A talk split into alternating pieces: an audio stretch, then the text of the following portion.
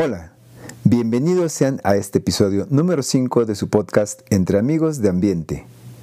En esta ocasión les quiero hablar del significado y origen de la bandera de arco iris que representa a la comunidad LGBT, así como del significado de las siglas que componen este acrónimo.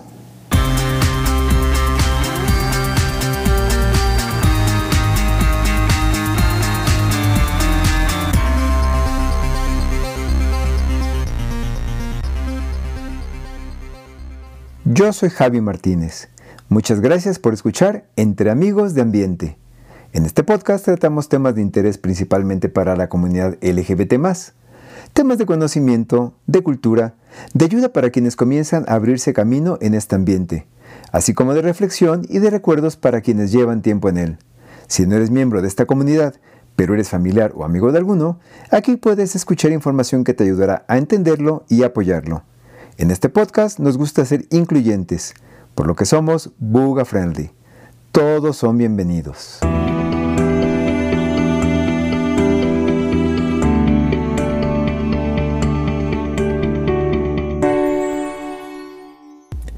La famosa bandera del arco iris fue creada en San Francisco por el artista y activista Gilbert Baker a finales de los 70, aunque ha tenido modificaciones a lo largo de los años.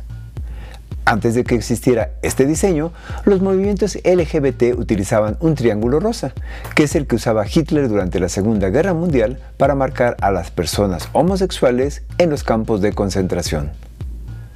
Conforme fueron creciendo los grupos, se hacía énfasis en la necesidad de crear un nuevo símbolo para identificar a la comunidad. El activista LGBT Harvey Milk se preparaba para la marcha por el Día de la Libertad Gay, que se realizaría el 25 de junio de 1978, por lo que acudió con Baker para que se presentara una propuesta.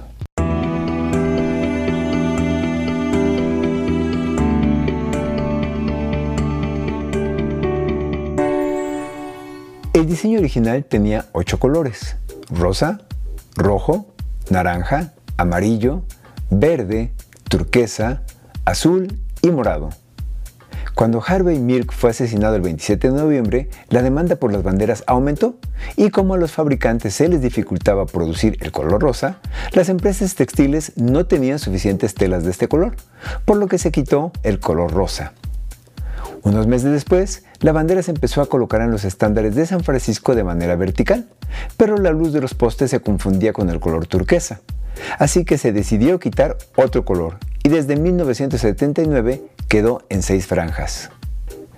Algunas personas piensan que las franjas de la bandera gay representan a cada una de las orientaciones sexuales, pero Baker lo pensó de la siguiente manera. Rosa representa la sexualidad, rojo corresponde a la vida, naranja es la salud, amarillo como la luz del sol, verde la naturaleza, Turquesa, por la magia y el arte. Azul, la serenidad. Morado, por el espíritu humano. Después del homicidio de Milk, la bandera del arcoíris se convirtió en el mayor y más reconocido símbolo de la comunidad gay. Actualmente, esta bandera es usada en el mundo como símbolo del orgullo LGBT. Sin embargo, existen otras banderas que representan a grupos o movimientos más específicos dentro de esta comunidad, como son lésbico, bisexual, asexual, pansexual, agénero, transexual, intersexual, osos, fluido, queergender, bigénero y polisexual. Por otra parte, en cuanto al significado de cada una de las siglas del acrónimo LGBTTIAQ, el cual comúnmente se abrevia como LGBT o LGBT, tenemos que las tres primeras letras, o sea, LGB, corresponden a las diferentes orientaciones o preferencias sexuales. La L representa a las lesbianas, que son las mujeres que se sienten atraídas erótica y afectivamente por otras mujeres. La G representa a los gays u hombres que se sienten atraídos erótica y afectivamente por otros hombres. La B representa a los bisexuales, que son personas, ya sea hombres o mujeres, que se sienten atraídos erótica y afectivamente tanto por hombres como por mujeres.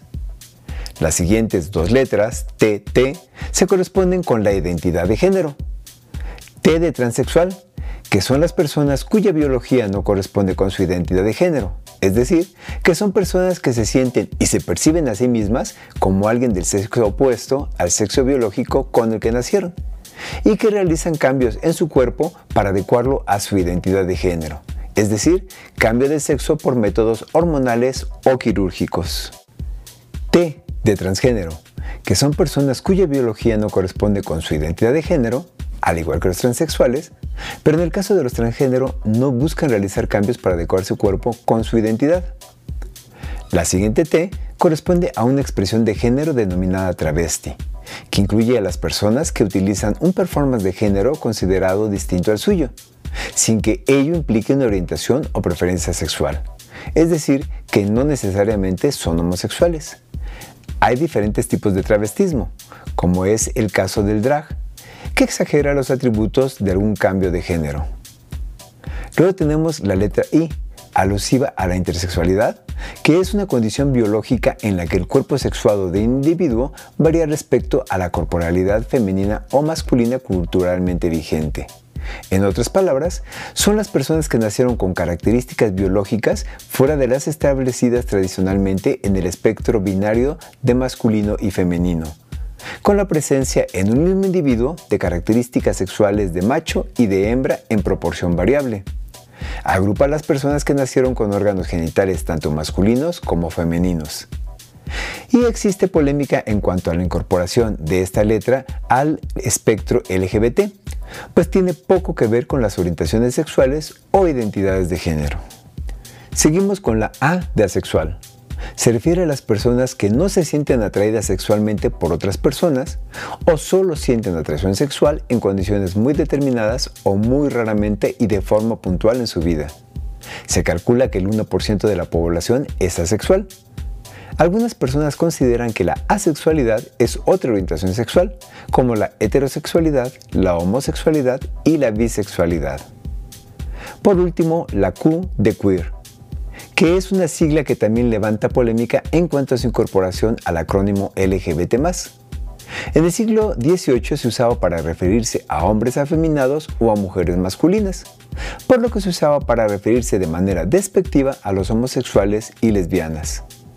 A mediados de los 80, empujados por la crisis del SIDA, algunos grupos decidieron apropiarse de esta injuria para autodenominarse así, por lo que esta palabra dejó de ser un instrumento de represión social para convertirse en uno revolucionario empleado para desestabilizar las normas aceptadas, rechazando clasificar a las personas por su orientación sexual o identidad de género, por lo que queer cuestiona lo LGBT y además surge como resultado de una serie de discusiones en un contexto norteamericano, de modo que muchos consideran contradictorio que este concepto se sume al acrónimo.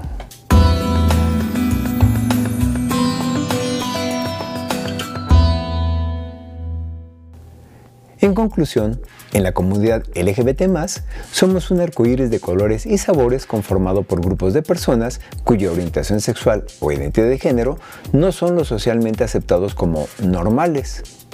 Cuando usamos los acrónimos LGBT o LGBT, en realidad hacemos referencia a todos los grupos de personas que no se identifican dentro de la norma heterosexista de ser hombre o mujer, identificado psicológicamente con su género, atraído por personas del sexo opuesto y con comportamientos o conductas socialmente identificadas como masculinas o femeninas, supuestamente acordes a su género.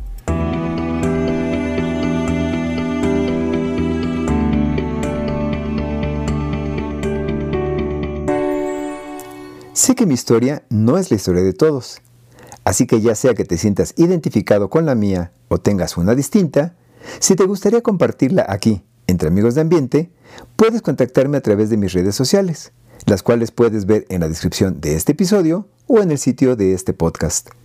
También puedes enviarme un mensaje si quieres darme tu opinión acerca de este episodio o sugerirme algún tema del que te gustaría que tratemos.